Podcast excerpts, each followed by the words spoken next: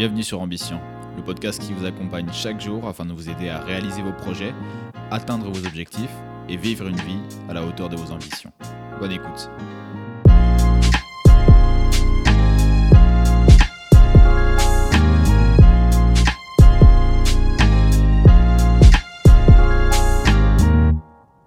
Bonjour à tous, c'est Pierre, nous sommes le jeudi 25 juin, j'espère que vous êtes prêts à attaquer cette nouvelle journée. Aujourd'hui, j'aimerais voir avec vous comment nous pouvons accepter les critiques. J'ai énuméré cinq étapes par lesquelles nous devons passer afin de tirer le plus parti des critiques que nous recevons.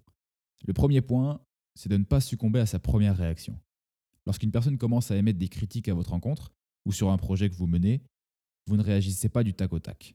Prenez une à deux secondes avant de répondre. Ça passera inaperçu dans la conversation et ça vous permettra d'effectuer le deuxième point que j'ai relevé, qui est de se rappeler le bénéfice des critiques. On le sait tous, des critiques constructives bien utilisées, ça nous permet de nous améliorer, que ce soit au travail, dans notre couple, si c'est votre conjoint ou conjointe qui vous adresse des critiques, ou également dans le sport, si vous discutez avec un coéquipier par exemple. Le troisième point que je veux vous partager, c'est la nécessité d'écouter pleinement notre interlocuteur.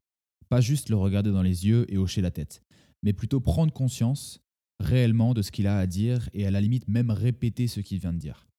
Si vous pratiquez un sport d'équipe par exemple, ça peut être OK, donc si j'ai bien compris, tu veux que je fasse plus de travail en défense, que j'ai un meilleur placement. Si vous êtes en entreprise, OK, donc vous voulez que je sois plus précis dans mes rapports, que je publie mes bilans plus vite, etc.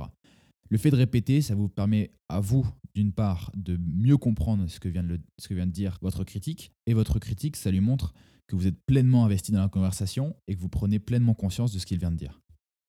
Tout ça, ça nous amène au quatrième point, qui est, je pense, le plus dur de tous, c'est de remercier notre interlocuteur.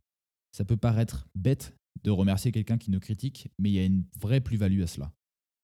D'une part, vous montrez à quel point vous êtes quelqu'un de calme et de sûr de lui, et d'autre part, vous déstabilisez l'autre personne, car je peux vous garantir que ce n'est pas la réaction qu'il ou elle attendait. Enfin, après avoir complété toutes ces étapes, la cerise sur le gâteau, c'est de demander un suivi. Dire tout simplement, OK, tu sais quoi, je vais m'améliorer sur les points qu'on vient de discuter et on en reparle la semaine prochaine, ou le mois prochain, ou au prochain match, à la prochaine réunion. Après avoir accompli toutes ces étapes, vous aurez tiré le maximum de bénéfices des critiques que vous avez reçues. Je récapitule donc les 5 points. Le premier, ne succombez pas à la première réaction. Prenez un petit peu de temps pour vous rappeler le bénéfice des critiques. Ensuite, écoutez pleinement la personne, remerciez-la et à la fin, demandez un suivi. C'est tout pour aujourd'hui, je vous souhaite de passer une bonne journée, donnez le meilleur de vous-même. On se retrouve demain pour un nouvel épisode.